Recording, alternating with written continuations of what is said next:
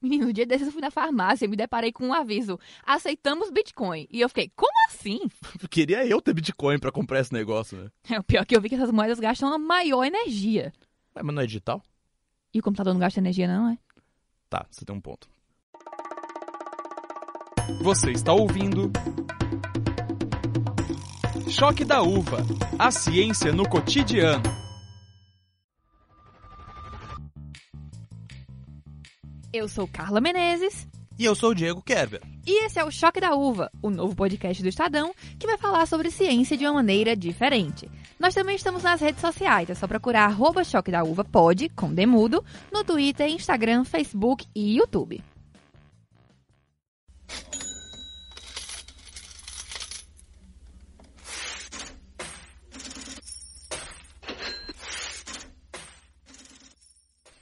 Diego, 2020 tá aí. Tudo bem que os carros voadores ainda não são uma realidade, como previam os filmes de antigamente. Mas se tem uma coisa que parece até ter saído desses filmes futuristas, eu posso dizer, são as criptomoedas. Verdade, Carla. E eu tenho certeza que muita gente já até ouviu falar de Bitcoin, mineração, blockchain. Mas será que a gente realmente está por dentro do que significa tudo isso? E mais, você já parou para pensar o tanto de ciência que tem por trás disso tudo? Parece doido, mas tem de sobra. Pois é, se interessou? Então prepara aí o bloco de notas do celular, porque com certeza você vai querer anotar um monte de coisa que a gente vai falar aqui para sair na frente da galera. É, a primeira delas é que Bitcoin é só uma das mais de 2.500 criptomoedas existentes atualmente. Gente. Tem a Jesus Coin, a Mars Coin, que, atenção, arrecada fundos para colonizar Marte. Sim, Criativo. isso mesmo, para colonizar Marte. Nem o presidente dos Estados Unidos escapou. Sim, gente, a gente tem a Trump Coin. Nossa. Em 2018, até o Ronaldinho Gaúcho criou a criptomoeda dele, a RS Coin. Meu, é tanto nome. E é, assim, são nomes muito criativos. Mas falando em Ronaldinho Gaúcho, inclusive tem jogadores de futebol que estão investindo em criptomoeda, né? O Messi é um caso. O Messi é um caso, tem o pessoal da música também. O 50 Cent, acreditem, o 50 Cent com esse nome investiu em criptomoedas, chegou aí à falência e depois que foi à falência descobriu que as criptomoedas que ele tinha investido anteriormente tinham rendido e ele não estava tão falido assim. Meu Deus, velho. Bom, eu acho que é aí que a gente percebe que esse assunto é muito maior do que a gente imagina, né? Inclusive, muita gente está chamando esse cenário atual de criptoeconomia. E como toda novidade que se populariza, o tema já tem até música. O meu amor não é virtual, mas tô vendendo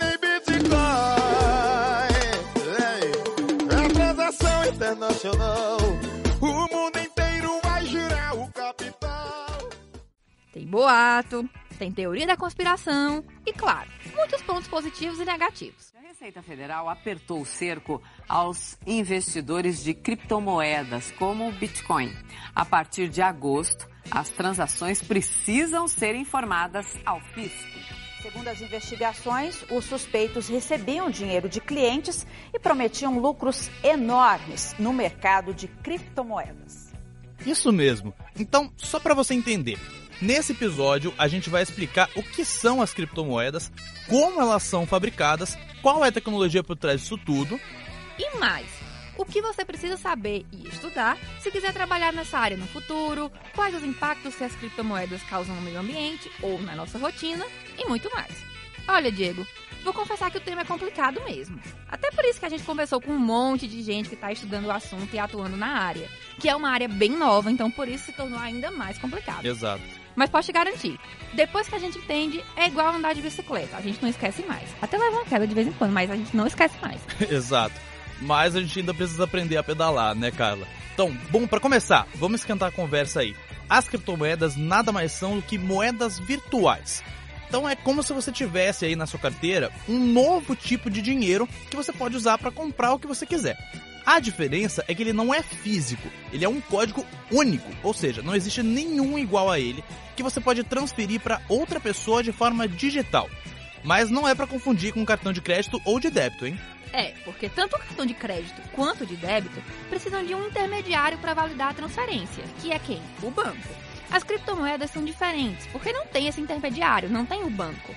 É exatamente como se uma pessoa desse uma moeda de um real para outra. Inclusive, estou precisando, quem quiser me dar aí uma moeda de um real.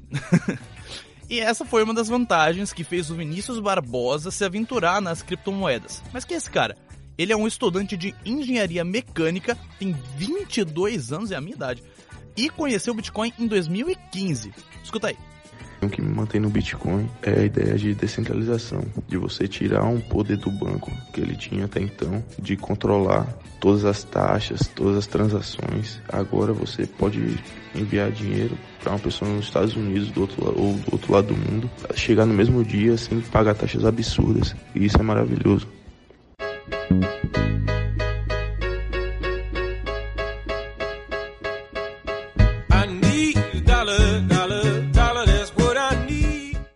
E qual o valor dessas moedas? Por que elas são tão caras? Bem, tem duas explicações, a mais longa e a mais curta. Mas como esse é um podcast de ciência não é uma aula, eu vou focar mais na resumida, beleza? Vamos pegar um exemplo do mundo real. Sabe o ouro, por exemplo? Então, ele só é valioso porque o mercado disse que ele é. Para explicar melhor, penso que ele é um minério que é extraído da natureza, mas que a gente achou valioso o suficiente para ser moeda de troca ou até mesmo para estar nas mais belas joias. Imagina aí uma joia daquelas bem chiques com um Bitcoin pendurado, sendo que ele não é físico, ele é digital, então não dá para imaginar muito. Seja porque ele é escasso, porque é resistente ou simplesmente porque é bonito mesmo. É o que a gente chama de valor de mercado. Exatamente.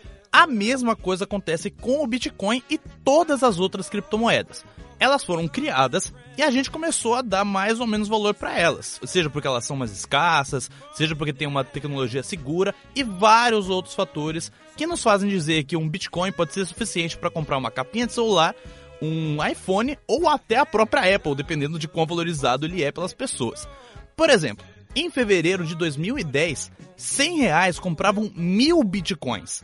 Hoje, para comprar esses mesmos mil bitcoins, seria necessário desembolsar 31 milhões de reais. Meu Deus. Eu ia até dizer que esses 100 reais podiam até ser meus, mas em 2010 eu duvido que eu tivesse uma grana fácil assim. Mas voltando, para entender como tudo isso é possível, a gente precisa falar da tecnologia por trás dessas moedas virtuais. É o que a gente chama de blockchain, também conhecido como protocolo da confiança. Momento Faraday. Isso. É essa tecnologia aí que garante que as pessoas tenham controle de tudo. Quer um exemplo super prático? Sabe aquele caderninho de anotar fiado, aquele que você pede pro dono da banca pendurar ou pra moça da cantina botar na conta? Então, isso é blockchain. Ou seja, o blockchain é um sistema criado para registrar a informação, da mesma forma que o caderninho que anota o fiado. O Rossello Lopes é empresário do setor de criptoeconomia e explicou pra gente de uma forma super simples com um exemplo da mãe dele. A minha mãe tem 83 anos e a minha mãe ela me deu uma aula de blockchain. Falou, como assim a tua mãe te deu uma aula de blockchain? Na época que a minha mãe tinha 14 anos de idade, ela trabalhava na venda do meu avô, lá no interior do Ceará. E sabe como é que ela registrava as compras das pessoas? Numa caderneta, onde ela colocava a data, o produto que comprou e o valor. Ia somando isso durante o mês, o ano inteiro. Terminava a safra de algodão, eles levavam aqueles monte de quilo de algodão para o meu avô, que valia tanto, e a minha mãe abatia de tudo aquilo que compraram. É exatamente assim que a blockchain funciona. Bom, o blockchain nada mais é, se a gente parar para fazer um, uma análise bem direta, é uma planilha, então para quem conhece aquelas planilhas de Excel, Google Docs, aquele monte de planilha que, a gente, que existe hoje. Vamos pensar que é uma coluna onde a gente tem ali uma, uma planilha com várias colunas, onde a gente registra toda a transação. Então, se o Rossello vai transferir para a Mariana alguma informação uh, de Bitcoin, uma quantidade, está registrada numa blockchain, numa tabela, né? Vamos falar assim. E lá está o quê? A data, a quantidade, o seu endereço, que é um endereço bem grandão, ao invés de ser um nome, não, está um endereço, em vez de ser um número de conta, é um monte de caracteres, de letras e números, aonde ali está registrado que a minha carteira transferiu para a tua carteira 0,0001 Bitcoin. Então, nada mais é do que uma planilha que registra entradas e saídas. Eu posso apagar? De jeito nenhum. Eu posso falsificar? De jeito nenhum. Por quê?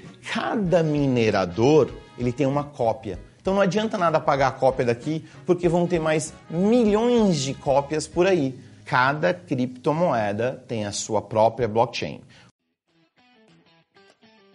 Isso é importante, porque como a gente já explicou, a moeda é virtual e não tem um banco controlando. Então é preciso deixar isso registrado de alguma forma.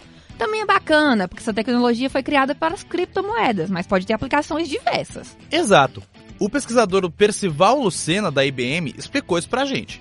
Existem redes de blockchain que são utilizadas para rastrear alimentos, tem redes de blockchain que são utilizadas para rastrear containers, tem redes que são utilizadas para fazer integração com cartórios no Brasil, lá fora redes de blockchain conectando hospitais. Então, como são redes, elas têm os mais diversos usos, né? Exatamente. Essa tecnologia é tão legal que no futuro pode até substituir toda aquela papelada de cartório quando for registrar um nascimento ou algo do tipo. Ele pode ser inclusive usado, por exemplo, para arquivar toda a minha ficha clínica. Que a minha, no caso, é enorme, pois sou hipocondríaca e toda semana estou no médico. Imagina só, saber quais remédios, exames ou passagens pela emergência eu tive em toda a minha vida.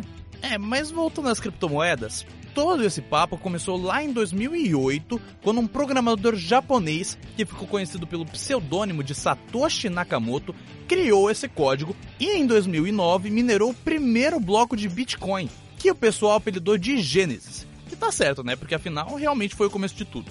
E sabe o que é mais maluco? O Bitcoin já nasceu com data de validade determinada. É que assim, esse código já previa uma quantidade limitada tanto de produção diária quanto total. Vamos lá para um exemplo prático. Vamos supor que seu pai ou sua mãe te dão uma mesada aí de 20 reais. Você tem 10 anos de idade e recebe essa mesada de 20 reais. Conforme passar do tempo, conforme você vai ficando mais velho, vai estudando, vai entrando no mercado de trabalho, você vai passar a receber menos dinheiro, cada vez menos dinheiro. É mais ou menos assim que funciona o Bitcoin. Tá, mas agora vamos voltar para Bitcoin. Em 2019, por exemplo, é possível fabricar 1.800 bitcoins novos por dia no mundo inteiro. Mas essa quantidade cai pela metade a cada 4 anos, como se fosse Copa do Mundo, vai. Em 2020 serão 900 e assim sucessivamente, até o ano de 2140, quando a produção vai chegar na última divisão possível do Bitcoin, que são 8 casas decimais. É, e tem até um nome para esse centavo de Bitcoin. É o Satoshi, que na prática é 0,7 zeros e o número 1 no final. E lembra que a gente falou de ser limitada? É que no total só vão existir 21 milhões de bitcoins no mundo. E atualmente já circulam 18 milhões. Então é como se o seu pai ou a sua mãe falasse: até você chegar na faculdade, eu vou te dar uma mesada, só que você só vai ter 10 mil reais para receber nesses 10 anos. Então, se você pedir mais dinheiro, eu vou tirar desse montante aqui e se acabar, acabou. Resumindo, agora só restam mais 3 milhões de bitcoins disponíveis para serem minerados. E é justamente um dos motivos de ele ser tão valioso. Tem gente que costuma dizer que achar um Bitcoin hoje é quase como ganhar na loteria, já que atualmente são milhares de mineradores ao redor do mundo tentando essa sorte. Tá, mas aí você pode estar pensando, minerador? Como aqueles que trabalham nas minas de ouro? Não, tá um pouco longe disso. Lembra que a gente disse aqui que isso parece coisa de ficção científica? Pois é. Exato. Bom, no Bitcoin, um minerador nada mais é do que um computador muito potente que chega a custar cerca de 3 mil dólares. Ele trabalha 24 horas por dia, todos os dias, com a missão de registrar os dados de transações na blockchain. É, só que encontrar a combinação matemática para encaixar os blocos é mais difícil do que ganhar na loteria. Mas quem consegue fazer isso primeiro recebe a recompensa de 12,5 bitcoins. Escuta só a explicação do Rossello é verificar se a Mariana tem aquela quantidade para enviar para o José. Ah, ela tem? Ótimo. Agora o José é atualizado o saldo dele e sabe-se que a Mariana passou a ter aquela quantidade menos do que ela enviou e o José passou a ter mais. E é daqui que vem o termo fazendas de Bitcoin, ou simplesmente mineradoras. Para as pessoas que acham que é um data center, que aquele a gente vê nos filmes, tudo bonitinho, não. É bem feio, é bastante calor. Uh, na mineradora é, talvez entre a gente tem mais seguranças do que técnicos, né? O segurança porque a gente, na teoria, é a casa da moeda. A gente está gerando dinheiro lá dentro. Então, para quem assistiu esses filmes aí de, né, de La Casa de Papel e esses outros que tem por aí, a gente é uma, a casa da moeda, a gente está imprimindo dinheiro. E fica dica aí para quem quer trabalhar com isso.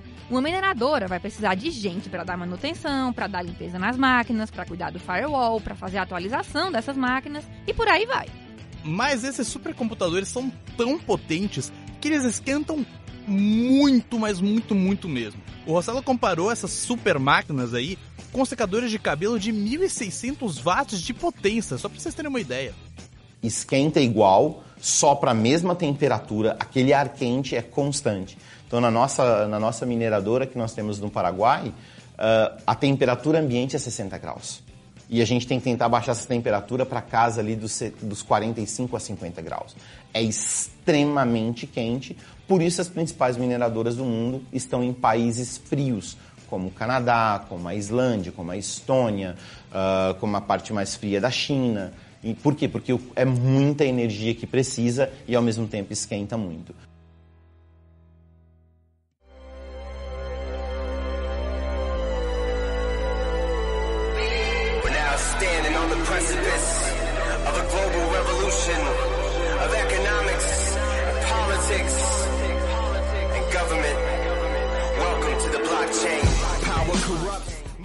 E aí você deve estar se perguntando, mas o Paraguai nem é tão frio assim. O que é verdade. Mas é que por lá a energia é bem mais barata que no Brasil, que é um fator determinante para quem quer empreender na mineração de Bitcoin. E para explicar isso, o Percival Lucena ajudou a gente.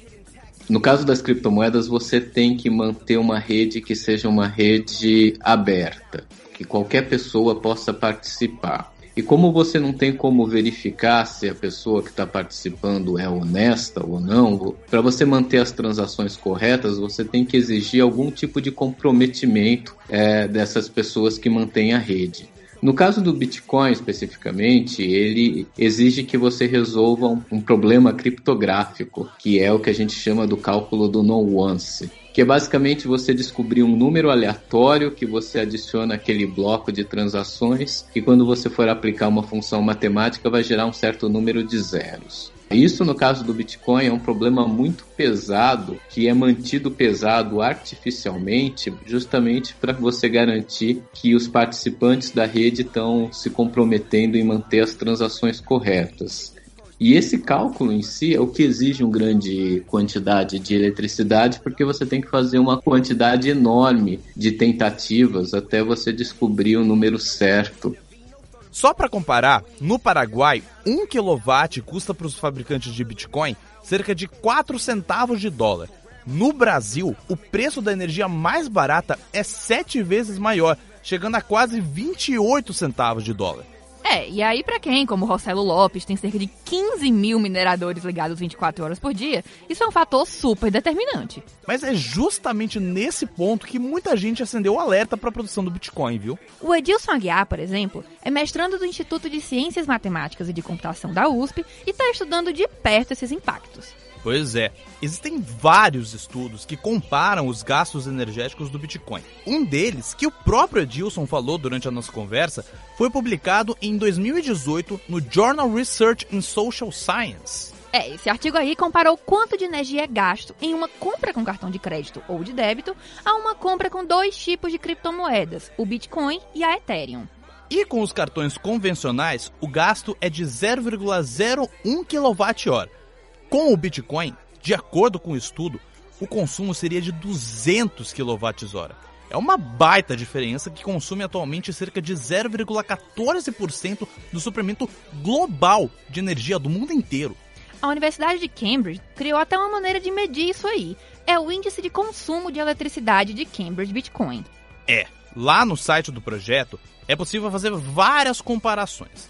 Uma que eu acho legal de destacar aqui, viu, Carla, é que se o Bitcoin fosse um país e a gente comparasse o consumo dele com todos os 193 países do mundo, ele estaria já na quadragésima posição, ou seja, na posição 40, com um gasto energético anual de 71 terawatts.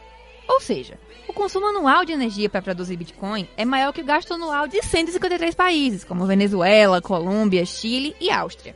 Para ter uma dimensão melhor, o Brasil está em oitavo nesse ranking, com um consumo anual de cerca de 509 terawatts de energia. Ah, uma outra comparação bacana que a gente pode destacar aqui é que a quantidade anual de eletricidade consumida por aqueles dispositivos que ficam sempre no stand-by, sabe, tipo TV, computador, micro-ondas, só nos Estados Unidos é suficiente essa quantidade toda para manter a rede de Bitcoin ativa por três anos. Mas o Edilson explica pra gente o porquê de tanta preocupação.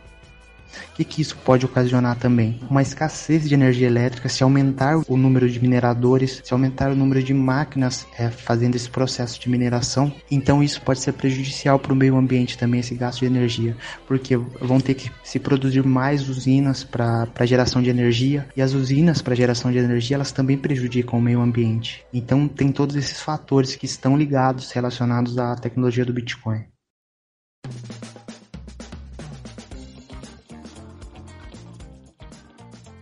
Mas olha, a gente tem boas notícias, viu? Tem uma turma de brasileiros, inclusive, que está focada em tornar esse processo muito mais ecológico e sustentável. É, a gente encontrou o José D'Amico, que é fundador da Cycrop, uma empresa de tecnologia para o agronegócio. Ele está estudando uma forma de aproveitar o bagaço da cana-de-açúcar na produção de criptomoedas. É que quando reaproveitada, essa sobra da produção de etanol ou de açúcar vira biomassa e pode ser usada para a produção de energia elétrica. Exatamente. Hoje em dia, essa energia já é vendida ou reaproveitada na produção da própria usina. Mas onde que entra a criptomoeda nessa história? Calma que eu explico. Hoje, essas usinas de cana-de-açúcar têm uma necessidade de tecnologia muito alta para análise, para o comércio. Vários desses serviços são digitais e acabam sendo comercializados a partir de criptomoedas. Então a ideia era o seguinte: por que, que você não paga é, um montante desses serviços usando criptomoedas? Ao mesmo tempo, você tem uma capacidade de mineração a um custo baixo energético e com isso você reduz seus custos de TI utilizando criptomoeda e ainda assim minerando ela, ou seja, aumentando então um pouco o seu ativo de criptomoeda na sua própria casa, usando a sua própria energia que você gera. O estudo dele ainda está em fase de testes, não foi aplicado em nenhuma usina, mas já é um começo, né? É, ele ainda explicou que as energias eólica, hidrelétrica e a biomassa, por exemplo, são realmente potenciais para o uso em blockchain, que tornaria o consumo muito mais sustentável energia eólica, uh, hidrelétrica, biomassa, uh, essas energias renováveis, elas são realmente uh, potenciais para o uso em, em blockchain e dá para você seguir.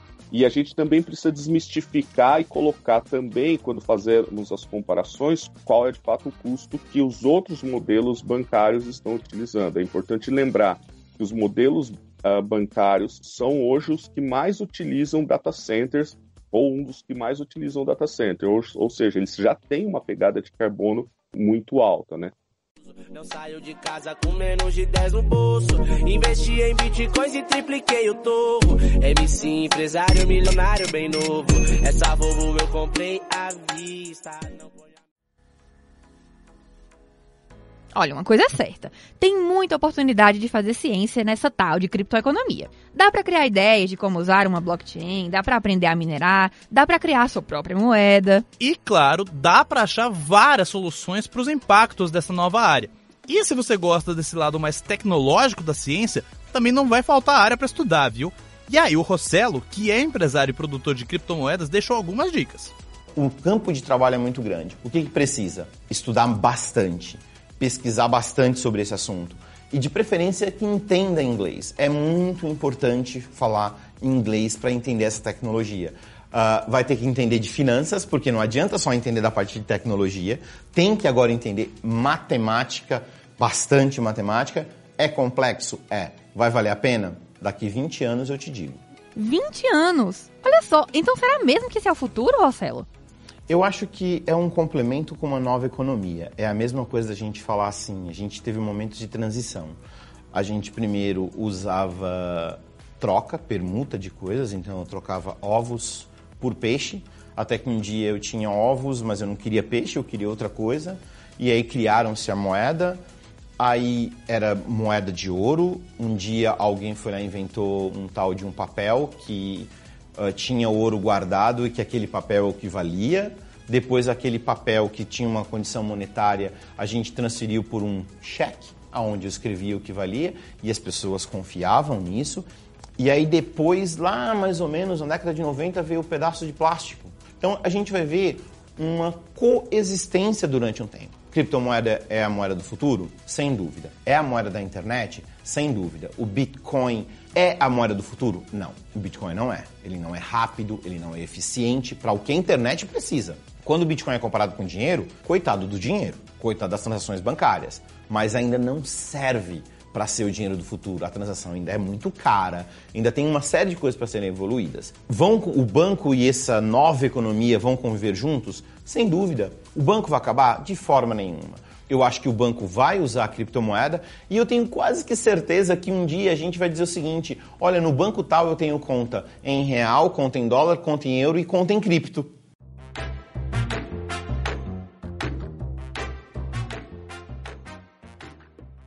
É, Diego, eu não sei sua avó, mas a minha não tá lá muito informada sobre o que é um Bitcoin, uma criptomoeda ou blockchain.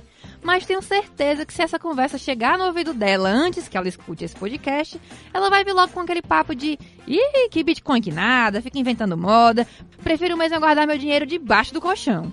Cara, eu consigo até imaginar a minha avó falando isso. É tipo, é muito falar de vó isso. E é por isso que o quadro Minha Avó Tá Certa, de hoje, pediu a ajuda do professor Ricardo Rochman. Atualmente, ele é professor na Escola de Economia de São Paulo da Fundação Getúlio Vargas. E ele tá super por dentro dos mitos e das verdades sobre as criptomoedas. Vamos começar então. Ricardo, a minha avó tá certa ao dizer que é melhor deixar o dinheiro debaixo do colchão? Se você está na dúvida se investe em Bitcoin ou deixa o dinheiro embaixo do colchão, o Bitcoin ainda não tem uma correlação muito grande com outras moedas, como o dólar ou o euro, para nós deixarmos debaixo do colchão. Por isso, a recomendação, se estiver nessa dúvida, aplique em títulos do governo, por exemplo, o, as letras do Tesouro ou os títulos Tesouro Inflação, para pelo menos você estar tá ganhando alguns juros e ter uma segurança total do seu rendimento com uma baixa volatilidade. Boa, mas já que a gente já está aqui, vamos aproveitar para tirar outras dúvidas. Muita gente diz que Bitcoin é ilegal. É verdade isso? O Bitcoin de ilegal não tem nada. Muito pelo contrário, a própria Receita Federal do Brasil, ela reconhece o Bitcoin como um ativo e ele deve ser declarado anualmente naquela declaração de imposto de renda que todos fazem. Inclusive, a partir deste ano, todas as operações feitas com Bitcoin a partir de determinado valor devem ser declaradas mensalmente para a Receita Federal. Bitcoin é pirâmide? O Bitcoin não é uma pirâmide. No entanto, muitos uh, malfeitores ou até fraudadores eles fazem um marketing de pirâmides usando o nome do Bitcoin, justamente prometendo ganhos muito fáceis e rápidos. Isso não existe no mercado financeiro. Por isso, antes de fazer qualquer operação com Bitcoin, investigue qual é a exchange, qual é o site que está fazendo a operação e não acredite em milagres. Meu nome é Narciso, adoro. Ai que loucura, ai que absurdo, ai que badalo, ai que batista, meu nome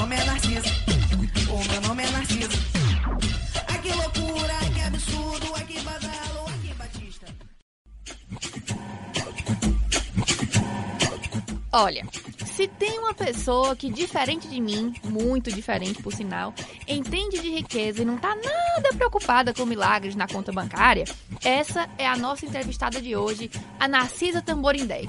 Conta mais, Marina. Pois é, a gente conseguiu conversar com a socialite carioca. A Narcisa ficou conhecida por suas participações como repórter no programa do Amaury Júnior e também quando participou lá em 2012 do programa Mulheres Ricas da Band. Eu não entendo muito de Bitcoin e eu gosto de dólar, de euro, de reais, de dinheiro que eu já conheço, de moedas minhas. E esse Bitcoin parecia que era uma ficha de um cassino. É uma ficha de um cassino. É para quem sabe jogar muito bem que pode jogar com Bitcoin. E olha o recado dela para quem tá querendo dicas de onde investir seu dinheiro. Olha, é bom investir. Eu gosto de investir em CDB, moedas nossas, dólares e fundos imobiliários. Ajuda aqui! I wanna pay with the very best, like no one ever has. como o próprio Rossello Lopes tinha dito, a probabilidade de acertar esse código está caindo cada vez mais. O professor de matemática Antônio Godoy, do cursinho da FEA da USP, explica como isso pode ser cobrado. A criação das criptomoedas está associada a um processo que é chamado de mineração, e esse processo de mineração está associado a um conceito matemático que é a parte de probabilidades. O primeiro ponto a falar é o seguinte: o que é uma probabilidade? A probabilidade é sempre uma relação, é uma fração entre o número de eventos que te interessa e o número de eventos possíveis. Então, se eu falo para vocês qual é a chance de ao jogar um dado, sair o número 2, o resultado que me interessa é apenas um dos seis possíveis. Então, a probabilidade é 1 um em 6 chances. O tema probabilidade ele cai com bastante frequência tanto em primeira fase quanto em segunda fase dos vestibulares. No caso, por exemplo, da Fuvest em 2019, você tinha lá uma urna com bolas azuis e brancas e você ia retirar de duas em duas e ele perguntava qual era a chance de acontecer das duas bolas uh, serem da mesma cor. Então você tem que verificar qual é a chance de tudo que pode acontecer, qual é o número de eventos possíveis e qual é a chance de acontecer aquilo que te interessa. No caso, por exemplo, ainda de Fuvest em 2018, era um torneio de xadrez e eles perguntavam na primeira parte da questão qual era o número de emparelhamentos possíveis num torneio com duas vezes N candidatos, ou seja, quantas partidas iniciais você poderia ter. E na segunda parte da questão, eles perguntavam se você tivesse 12 jogadores, 6 homens e 6 mulheres, qual era a chance do emparelhamento ser só partidas entre homens e partidas entre mulheres na primeira rodada. Então, o conceito essencial é probabilidade, é o número de eventos que te interessa dividido pelo número de eventos possíveis de acontecer. Lógico que essa fração vai dar um número entre 0 e 1, um, que é o resultado esperado. Grande abraço, boa sorte no vestibular. Com vocês, Prêmio Ig Nobel. Antes da gente apresentar o prêmio Ig Nobel de hoje, eu acho válido a gente pedir desculpas de antemão para os economistas ou aspirantes a economistas que estão ouvindo. Isso porque a gente está falando do Gideon Gono, que é o presidente do Banco Central do Zimbábue, que venceu o prêmio de matemática do Ig Nobel em 2009, depois de realizar uma proeza, cara. Ele imprimiu nas notas de dinheiro as cifras que vão de um centavo a uma centena de trilhões de dólares. É isso mesmo que vocês ouviram. Trilhões é... de dólares. Trilhões, eu não consigo nem imaginar esse número. Bizarro. A ideia era facilitar a compreensão da população sobre a complicada situação financeira do país sinceramente não deu muito certo, né? Pois é. Ignorando totalmente os conselhos dos economistas, Gono imprimiu uma quantidade absurda de dinheiro em 2006, causando a maior hiperinflação do mundo. Mano, pra vocês terem uma ideia, a taxa chegou a 231 milhões por cento em julho de 2008. Vocês têm noção de quão absurdo é isso? Eu vejo vários zeros na minha frente, assim, zero, zero, zero. Bom, pelo menos isso facilitou a vida de quem queria ser trilionário, né?